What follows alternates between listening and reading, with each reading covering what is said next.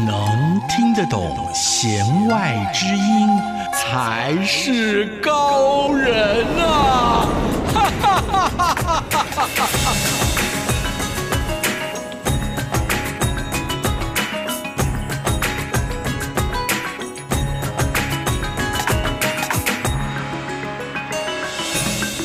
让听音乐不再只听表面。大家好，我是谭志毅。带你用音乐走进心里面。大家好，我是戴森峰，欢迎收听今天的弦外之音。戴老师，我们上一集的节目播出之后呢，反应非常的热烈，我挺意外的耶。啊啊、真的，其实我们很用心的制作节目了。我相信呢，各位听众朋友一定有感受到这种新的音乐类型带给大家的丰富的感受。是啊，既然上个礼拜我们的节目呢反应这么的热烈，我想就来继续延伸一下他的精神好了。嗯我们上一次呢，就聊到了有关于胎教音乐啦，甚至宝宝出生的时候该听什么样的音乐啊。嗯、那宝宝大一点的时候呢，他可能听的就不再只是音乐了，可能还会有歌词，因此呢，就有儿歌出现了。我们今天就从儿歌开始做起，好吗？好，没问题。嗯，是。但老师，你小时候都听什么样的儿歌？哎呀，当然很传统。那时候听当然就是哥哥爸爸真伟大啦，这种的。还有一首就是小时候我很喜欢，长大竟然被大家贴上不一样异样色彩的一首歌。哦，大一个妹妹背着洋娃娃。哦，我知道。大家都说这首歌是灵异歌曲。对对对，但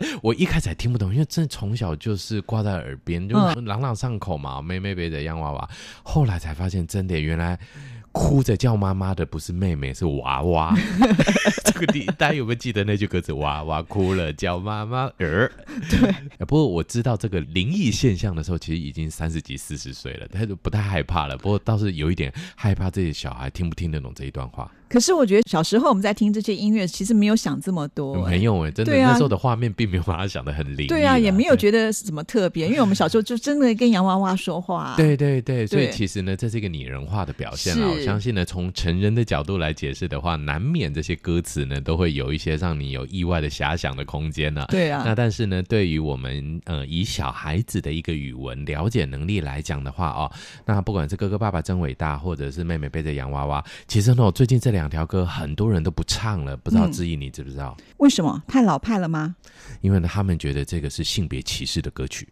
啊，那也许有机会我们来谈谈，就是哎，为什么哥哥爸爸真伟大？那妈妈姐姐在做什么？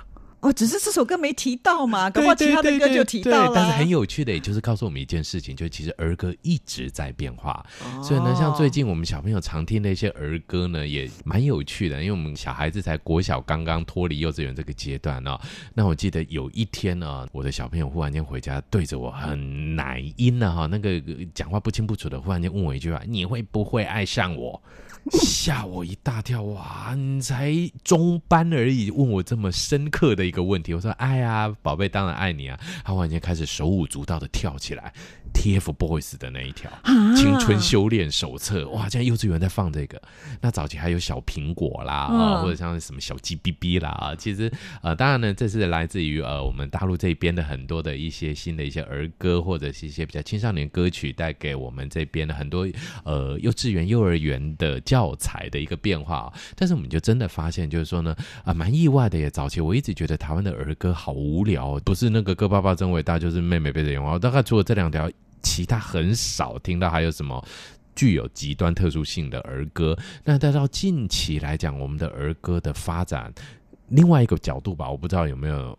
听众朋友们感觉到，好像随着这一些儿童台的这一些、嗯、呃哥哥姐姐们的这些口耳相传之后呢，我们渐渐的也发现呢，其实台湾的儿歌环境也越来越成熟，有很多很有趣的儿歌就开始进入我们的这个呃教材里面了。是因为儿歌多少呢，都还是要带动跳嘛。因为我觉得在呃小朋友在小的阶段的时候，他们好像是全方位的要一起去做发展，对，不是说只有听觉上。所以你看。那些哥哥姐姐们都是边唱边跳的，对。然后呢，还有很多的画面出现，不像我们小时候听音乐就是听音乐，现在都有 MV 了。对，而且很多都是可以带动唱的，带着动作一起做的。所以呢，其实我觉得刚刚这一您提到一个很重要的一个观点，就是统合的发展这件事情，嗯、的确没有错。我们在上一集的节目中呢，跟各位听众们提到的这种有关于听觉带领一切的这样的一个在小时候的发展现象，其实到了儿童期以后。候呢，感觉就必须要统合来运作了哦。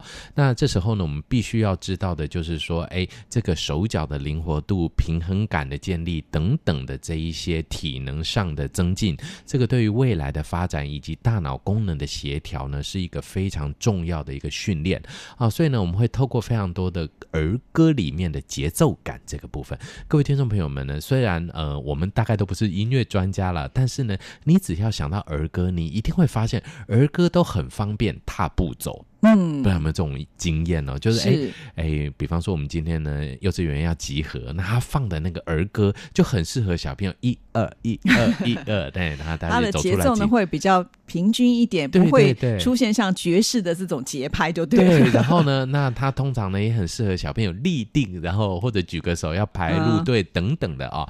那他的这种手脚并用的功能性就非常的强烈了。是啊，所以在儿歌的这些歌曲当中呢，我们就会发现。它有些是非常有趣味的，甚至呢，我觉得有些儿歌它会是国际通用的。嗯，比方说像我们小时候有一首歌曲，就是两只老虎，两只老虎跑得快，跑得快。这首、哦、对，这首歌曲我觉得很有意思，它是翻译这个法文歌。法文呐、啊？对，是翻译法文。啊、对对对，法文。因为我一直以为两只老虎是超级本土自己发展出来的耶。没有，这是一首法文歌。啊、对、哦，哇，真的是长知识了。我们先来听听看原始版。是什么样的感觉？好的，法文版的两只老虎。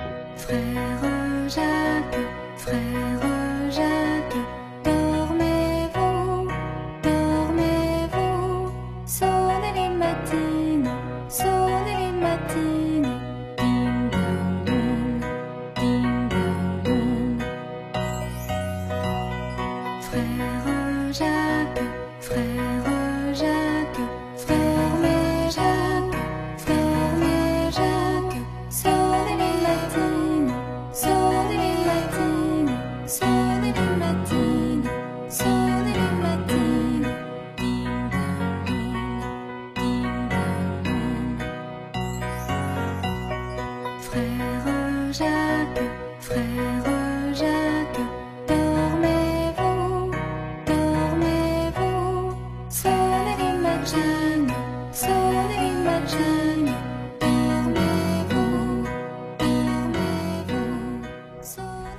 首歌曲是出自在巴洛克时代就有的音乐家创作的曲子，哎，而且他那个歌词啊，跟我们的两只老虎完全没有关联。那那他到底是几只老虎啊？他没有老虎，完全没有老虎。对，但是对我们来讲，我们真的每一个小朋友耳熟能详，就是两只老虎，两只老虎跑得快，跑得快。哦，原来他在巴洛克时代就有了，所以其实距今几百年有了耶。是啊，是啊，嗯、其实他只是讲那个传教士之间，就说你在偷懒，你不要睡觉，你赶快起来吧，起来吧，这样 叮叮当，叮叮当，就这样子。我们居然能够翻译成一只没有耳朵，一只没有尾巴，是不是也是灵异歌曲啊？有这样的老虎吗？啊、对对对，这个 有一点功能不全的。是。哎，不过呢，我相信这个真的让我们非常的意外啊！其实呢，从巴洛克时代到现在这么几百年下来呢，这个音乐的旋律呢，随着不同的语言，那被赋予了这么多的一些功能，真的不晓得。哎，那志毅，您有没有查一下？就是这首歌除了在台湾被当儿歌以外，其他国家搞不好也有这样的功能哦。我觉得很有可能哦。嗯、其实我觉得音乐基本上它就是没有什么国界的。是。对，你看，就算你是原来是法文版，我还是可以把它翻成国语版呐、啊，对不对？也许在日本就有一个日文版也说不定。嗯、印象中有哎，对啊，是不知道他是怎么唱就是了。是，对。我觉得音乐它最神奇的地方就是在这样子，就是它可以感染到每一个人。是、嗯，包括小时候戴老师你也学过钢琴嘛，对不对？嗯、那比方说有的时候我们小学在学校里面，就是有同学在弹钢琴的时候，你总是喜欢过去跟他敲一敲、打一打，就不想那那钢琴被他一个人独占。对，对对。然后呢，就有一首曲子非常的红，我想大家应该都有听过。这个就是不管你今天是钢琴的多 pro 的钢琴家，或者是刚开始的这些呃素人钢琴的这个刚刚摸上在键盘上面叮叮当当，这个黑的白的这两键呢，其实这首音乐真的很有趣，大量使用黑键，然后白键的这个交换呢，真的让我们有非常多。我记得没有错，虽然我钢琴也学的不深啊，但就这首歌永志难忘。是我们先来听听看这首曲子，对，你听听看是什么搞，你一定听过。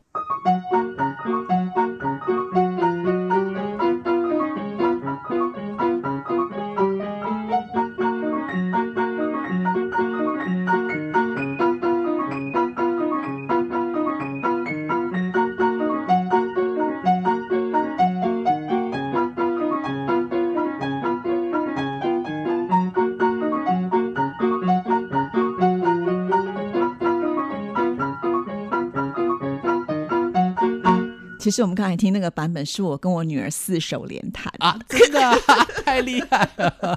哎、欸，我还以为什么钢琴家弹的嘞？没有啦，那就纯粹是好玩。嗯、其实这种曲子我印象很深刻，是我在小学的时候，当时我还没有学过钢琴，就看同学在弹，我就觉得很有趣。嗯、然后呢，就是跟着旁边一下就学会了，不用怎么教，因为他。就很简单的一种进行，然后你就是照着那个顺序弹，噔噔噔噔噔，然后那个节奏也非常的明显，然后你就按着那个黑键照着顺序下去，你就会弹这首曲子了。对，真的很奇怪。我基本上呢，后来像我带我们家的小朋友学钢琴，第一条歌一定都是这一条。然后大家都好开心，好像马上变得很厉害。对，然后而且呢，最主要是它的旋律呢，很容易让你跳舞动的感觉。是。那我就记得我们在呃教个小哥哥学的时候，我们家我们家两个儿子嘛，教哥哥学的时候呢，弟弟就在旁边跳舞。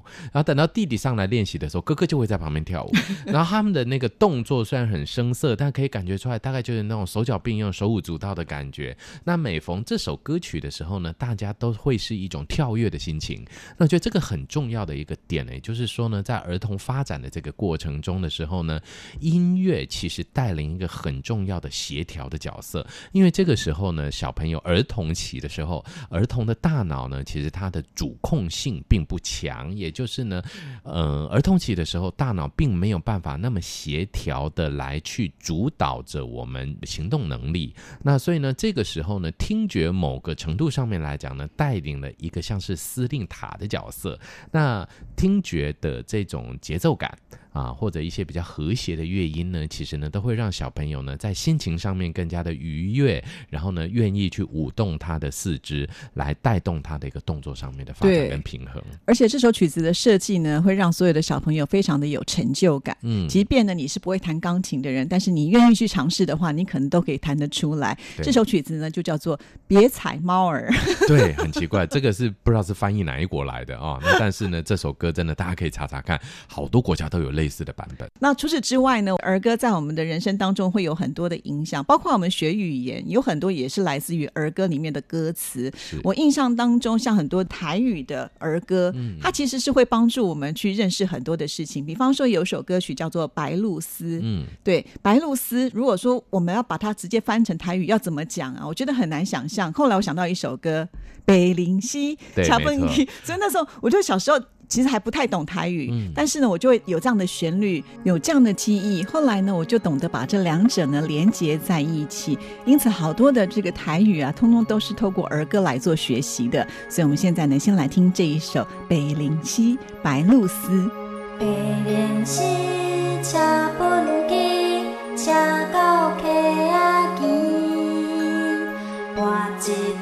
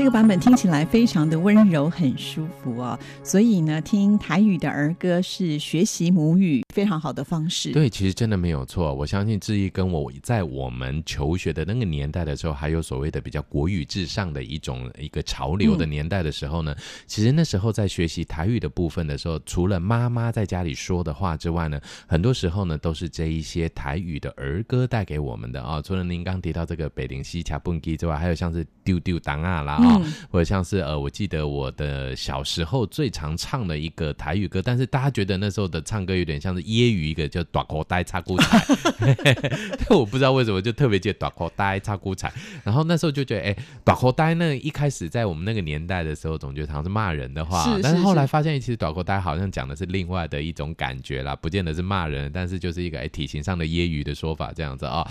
那其实在，在呃当年比较我们推展国语的。这样的一个年代的时候，其实这一些台语的儿歌们呢，呃，不止呃丰富了我们的这一个音乐性之外呢，其实在语言的学习的多元性上面呢，也维持着让台语的命脉一路留下来。相反的，我倒是有一点点觉得最近呢，啊、呃，当然我的小孩在国小了，开始要学，他们就一门课叫母语课，开始学台语。我怎么觉得他们现在会把台语当成痛恨的对象在学，因为要考试。对，所以我发现台语就在台语教育的推展之后，应该就注定往生了吧？因为任何一个语言一旦变成考试，大家就不想学了。英文不也这样吗？至少我的英文是如此啊。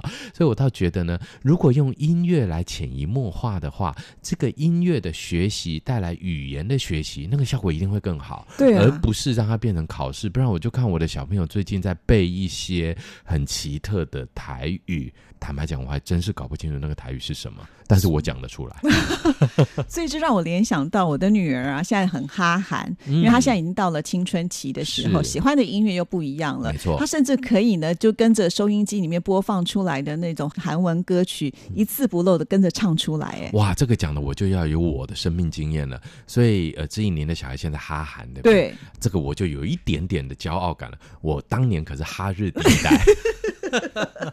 哎呀，这个各位听众朋友们，这样又不小心把年龄讲出来了。我记得了啊，呃，嗯、呃，当时呢，呃，在我大学的时候，曾经呢，当时有一刚开始开放第四台，在某一年的二月十四号情人节的时候，连续二十四小时连播一出经典日剧《东京爱情故事》。哎呦，这应该也有看过或者听过这出 连续剧。哇，连呃，那不是连播，就是连续一直播的连播啊。嗯、之后呢，我真的就是透过日文。歌以及日文的日剧来学日语，你该不会也是因为这样，所以才最后决定去日本留学啊？被发现了，真的是这样了！对对对，其实去追星的吧？对对对，我去日本其实最重要的原因就是，嗯，不错，去试试看日剧里的生活是怎样。哎，这也没想到，就竟然拿到个博士回来。好了，这是另外的话题。呃，不过真的呢，当年也就是我在学习日文的过程中，我并不是那么正统的日语系毕业的，也就是这么的看着日剧啦，听着日文歌啦，然后呢，当然。五十音大概先背一背，会画以后呢，跟着唱，跟着唱，跟着唱，也就这么这么的把日文的声音呢进到了自己的脑海里面。所以喽，其实听音乐是可以学语言的。对，尤其这一些呃，我们叫做搭配着歌词的这些音乐，那尤其像是日语或是韩语，他们本身来讲是以音韵为主的这种语言来讲的话呢，其实音乐是一个非常好的媒介。对啊，所以我觉得在青少年这个阶段的时候，基本上我觉得不太像是在。小时候的那一种感觉，说你给我什么我就听什么。那现在的青少年他们在听音乐的时候会比较多自己的想法。老实说，我觉得他们在这块的音乐素养上呢，还没有办法提升到说能够完全的理解音乐的道理，哈，或者是呃音乐它深层的意义，可能是比较表面上的东西。但是我们会发现，好像近几年的年轻的朋友们，他们在听音乐的选择上来讲，跟我们在青少年时期的时候就大为不同了。嗯。其实青少年的阶段呢，虽然选择性感觉我们那个年代少一点，但其实我们还是勇于挑战选择不一样的音乐。所以举个例子来讲，在我们的那个年代的时候，才会有迥异于所谓的香港的声音、上海的声音而产生的台湾的校园民歌。虽然校园民歌现在听起来叫做老歌，但是在当时发展的过程中，本身就是一个新音乐的开始。大家都会发现，这些新音乐的逻辑或开始呢，大概都是从青春期的中后段开始。甚至我们再拉到更早期一点好了，也许到古典音乐年代的时候，这一些作曲家的成熟，或者是新曲风的开发，也大概都会从青春期，当你有一定的音乐能力跟听觉能力之后呢，开始塑造。这就回到我们在发展过程中很重要的一个观点，就是大脑在这个阶段，在青少年阶段的时候呢，它是一个产生新的行为基模的一个很重要的行为速成阶段。也就是说呢，儿童期的时候呢，其实大脑还没有办法主控，没有办法担任一个掌控控者的角色，所以我们需要儿歌来带领我们手舞足蹈了，来手足并用的呢，来去产生很多音乐的快乐。那到了青春期以后呢，我们开始。产生新音乐的需求，每个时代有每个时代的新音乐啊，所以呢，到了现代，我们坦白讲，最近我在教学现场就遇到一个问题。我是二零零六年开始教书的，当时为了拉近跟同学的关系，就会问他们说：“哎，你们的偶像是谁啊？”那当时很有趣哦，同学大概都可以举得出一到两位的偶像。每个人都有喜欢听的偶像，比方说，当时我记得比较深，大概呃，大部分文青一点的朋友们就很喜欢陈绮贞啊，那比较狂热一点，喜欢类似张惠妹，偶像派一点就 F 四啦，或者 S H E 啦这些。那但是到了近一两年，就是二零一八一九这一两年，我在问他们同学，你有没有一个比你们比较喜欢听谁的歌，偶像是谁？完全没答案。所有的人认为，老师你这问这问题好老土。什么叫做听歌要有偶像？我说没有，你找一个喜欢的主流的，没有。现在我们年轻人没有主流，我们看 YouTuber。对，而且他们的速度非常的快，非常快就换了。我今天会喜欢你，可能我明天就换另外一个人了。对，这速度好快哦。对，这就是一个新行为模式产生的。其实呢，这样的一个新行为模式呢，非常快速的满足了青少年在大脑发展的时候，他们对于新刺激也这种新的大脑的神经路径的一个满足。那对于我们这些成年人来说呢，这种新的路径的开发呢，坦白讲，比较觉得有点太具冒险性了。比方说，质疑您今天怎么到央广来上班的这个路，大概就之前走的路嘛。但在年轻人来讲，他们的大脑喜欢开发新的东西，所以他们可能习惯走不一样的路。所以呢，现在的小朋友，因为呢，我们的这种传媒管道或者是一些娱乐管道的多元化，音乐类型的多元化，他们有更多更多的选择来去满足他们对于新形态音乐的需求。所以呢，对于我们的这一些相对成年一点的，尤其像对我来讲，呃，以去年金曲奖的这个金曲歌王六王先生，不好意思，呃，您的音乐我真的从来也没有听过，但我还真的不知道您到底姓王还是姓刘，这个我都是很。不好意思啦，真的是很抱歉，很抱歉。但是呢，的确哦，也就是说呢，对于新朋友来说呢，这样子的音乐具有震撼性、具有带领性、具有新奇性，能够满足年轻人对新音乐的开发。那这时候呢，我们成年的或者相对来讲呢，已经走惯路径的朋友们呢，其实是不是我们也更应该呢，打开我们的心胸？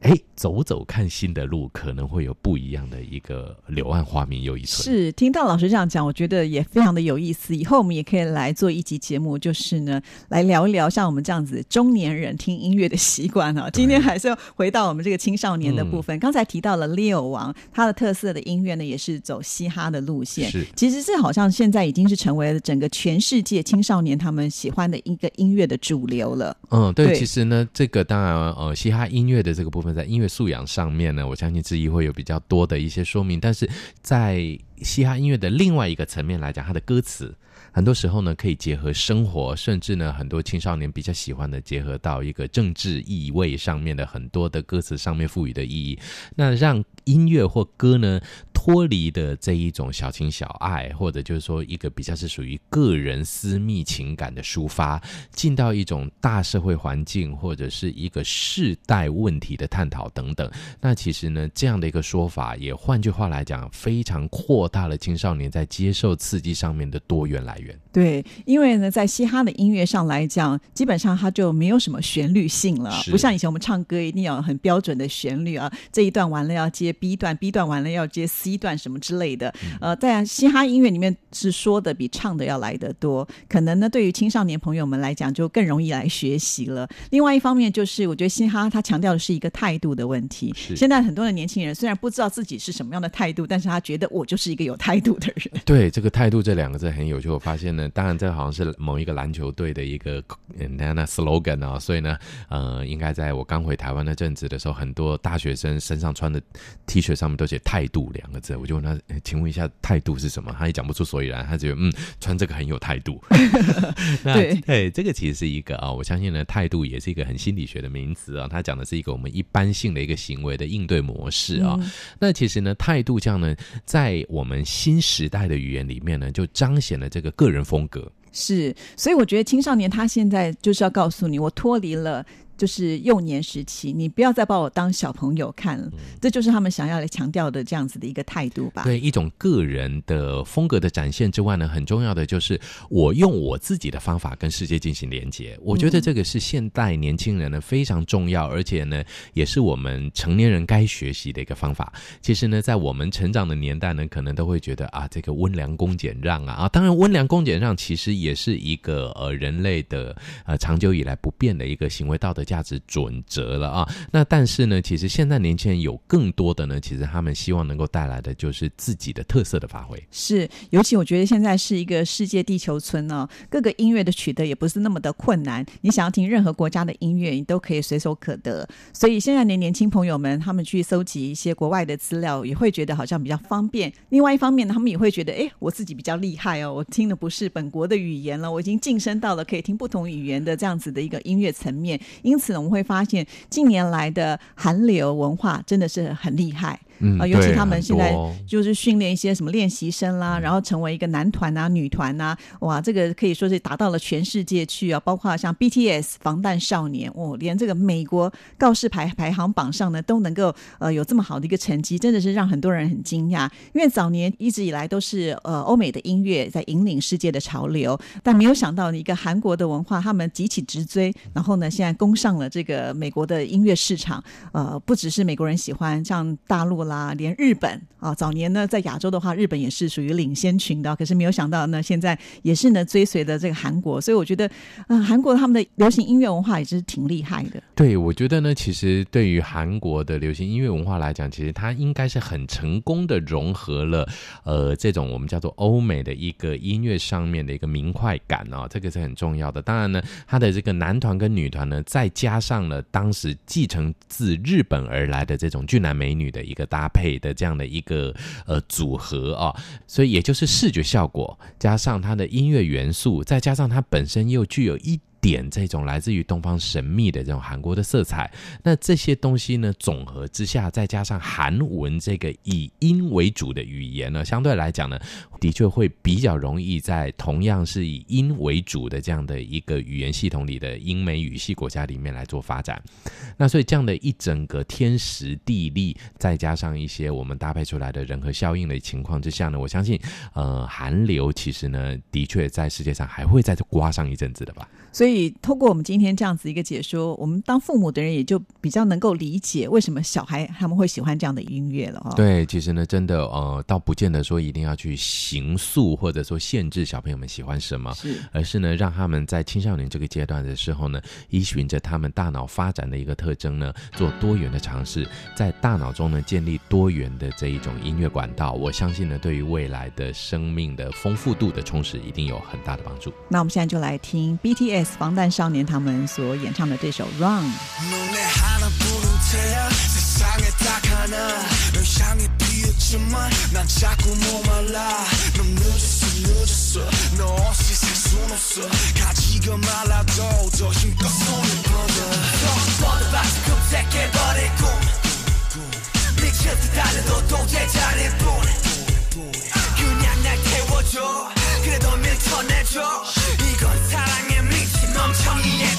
Yeah.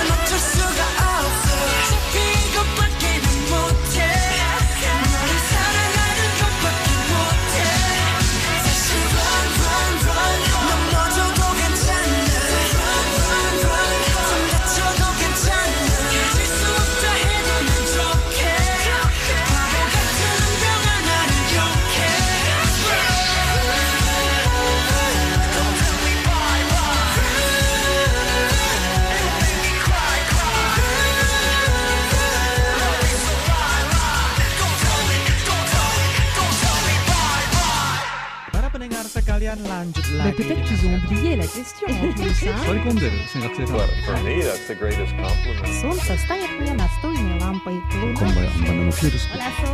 Andrea.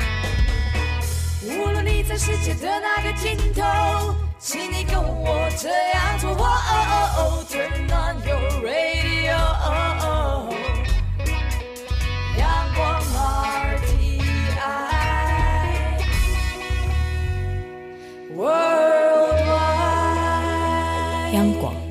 联系世界的桥梁。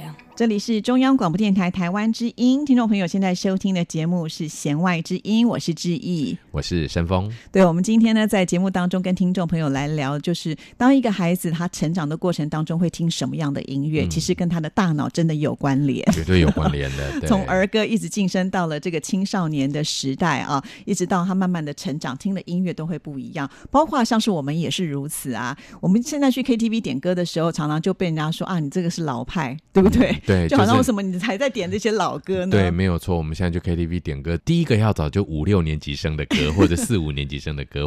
啊、呃，有一个很有趣的这个坊间传说，就是说，当你发现了热门音乐榜、热门歌曲榜前五张都没有会唱的歌的时候，代表你老了。对，前三张都没有你会唱的歌歌的时候，代表你曾经出过一阵子。对，所以呢，其实这是一个很有趣的一个现象哈。也就是说呢，音乐呢，其实呢，它是随着我们成长的。那当然呢，我们要不要成长到现在流行的音乐状态，也是我们每个人自由的决定。是啦，虽然话虽如此啊，不过我们觉得也可以来稍微的做研究一下。其实跟我们自己本身的这心理跟大脑之间的一个关联，绝对是有很重要的一个成分在哈。嗯、比方说，我们刚才提到的去 KTV 点歌，我们会点老歌，并不代表说我们现在就不听歌。其实我也会听啊，跟着孩子他们还是会在听，只不过就说那样的一个音乐呢，比较勾引不了我，就是愿意专心的去听，或者是认真的把它学下来。会有这样的一种感觉。嗯，其实一个很重要的一个观点在哪里呢？也就是说呢，对于成年人来说，那么的大脑呢，大部分的路径都已经所谓的路径就是思考的模式。那成年人呢，对于呃一个老派一点的讲法，叫大脑都硬掉了哦，阿达玛孔古力了哈。曾经有人讲，哎呀，这些老人家的脑袋比较硬一点。其实这个所谓的脑袋比较硬一点，并不是硬的意思，而是随着我们年龄的增长呢，我们其实发展了非常多呢，适合在社会中生生存的一些行为模式了。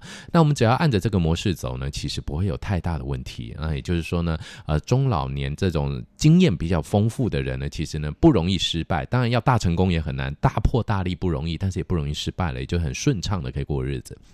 那这个是一个大脑功能的变化，就大脑在随着青少年期跟早成人期的这一种大幅度的创造创新之后呢，它会有一个固定的行为模式、固定的思考模式。那这个模式呢，在音乐上就出现一个很重要的一个连接性，就是跟记忆的连接，也就是我们会发现这件事情。我举个例子来讲好了，对于我来说，有一首歌一听到前奏就开启了我完全不一样的一个记忆大门。那首歌就是张雨生的《我的未来不是梦》。为什么？因为那一首歌当红的时候，当时我刚好高中三年级。正要考大学。真坦白讲，如果没有那首歌，我根本活不下去。这么严重？对，因为当时我念不小心念到，因为可能国中还蛮认真的吧，就高中考太好了，就在那一所学校，我成绩差到不能再差了，你知道吗？那所学校建国中学，所以那时候真的对于考大学这件事情压力非常的大。那在我考大学那一年的时候，当时的大学录取率不是现在百分之百啊，嗯、当时我记得我那一年是百分之十七，哦，好低哦。对对对，但但是就压力很大。这一首歌《我的未来不是梦》，坦白讲，真的让我们有非常大的动力。真的读不下去的时候，听一下《我的未来不是梦》。还有一首歌曲。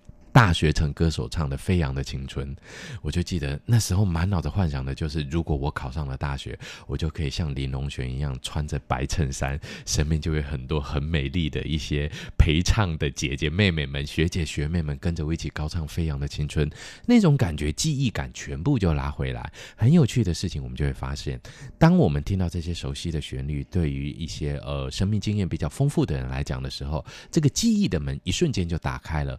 然后呢，很很多人就听老歌，听到掉眼泪，回忆起青春的年代。是，这也就是为什么那个民歌演唱会对不断的在办，然后有这么多人想要去听，而且越来越多，越来越多。有一次我就在那个板桥高铁站那边听到民歌的四十还是民歌三十，就忘记民歌四十吧，快闪表演。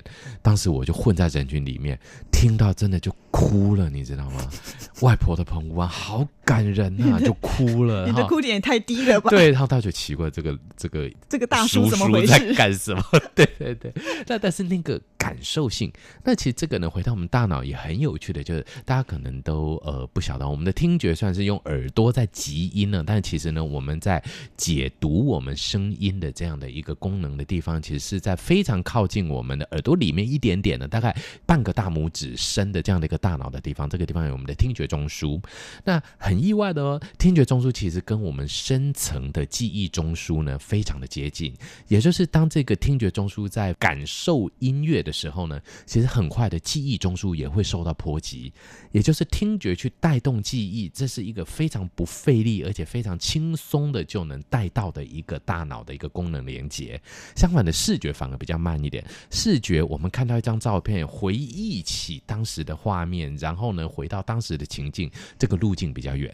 所以其实呢，声音是带动我们打开记忆的这个任意门的一个非常重要的一个功能，它就像记忆的钥匙一样。是，所以呢，我觉得现在收音机旁的听众朋友，你会发现你没有愿意去接触新歌也没有关系，其实这就是一个自然的现象。对对，我们都是很正常的。对啊，即便呢你会想要听一些新的东西，最好还有一点旧的连接。对，比方说现在有很流行所谓的跨界音乐、嗯、啊，用一些呃这个交响乐呢来演奏，比方说老歌，嗯、或者是说来演奏呃我们很熟悉的民歌，那那种有连接感之后呢，我们还是会愿意去听它，或者去欣赏它。对，那感觉非常非常的好。就像呢，呃，我们我前阵子我们家的小孩，然后那他参加了嘉义市青少年的管弦乐团，那为了呢能够达到就是这种台上台下的共鸣哦，所以他们那一次的选曲呢，选了非常多的这种改编的经典名曲了啊、哦嗯。那很多都是我们耳熟能详的，我们平常用唱的。就那一次的交响乐团新年音乐会呢，那个指挥也非常的友善，告诉我们说呢，今天虽然是一个交响乐团表演，但是希望大家放轻松，把它当成 KTV。真的，果然整个场子就像 KTV 一样，那些音乐。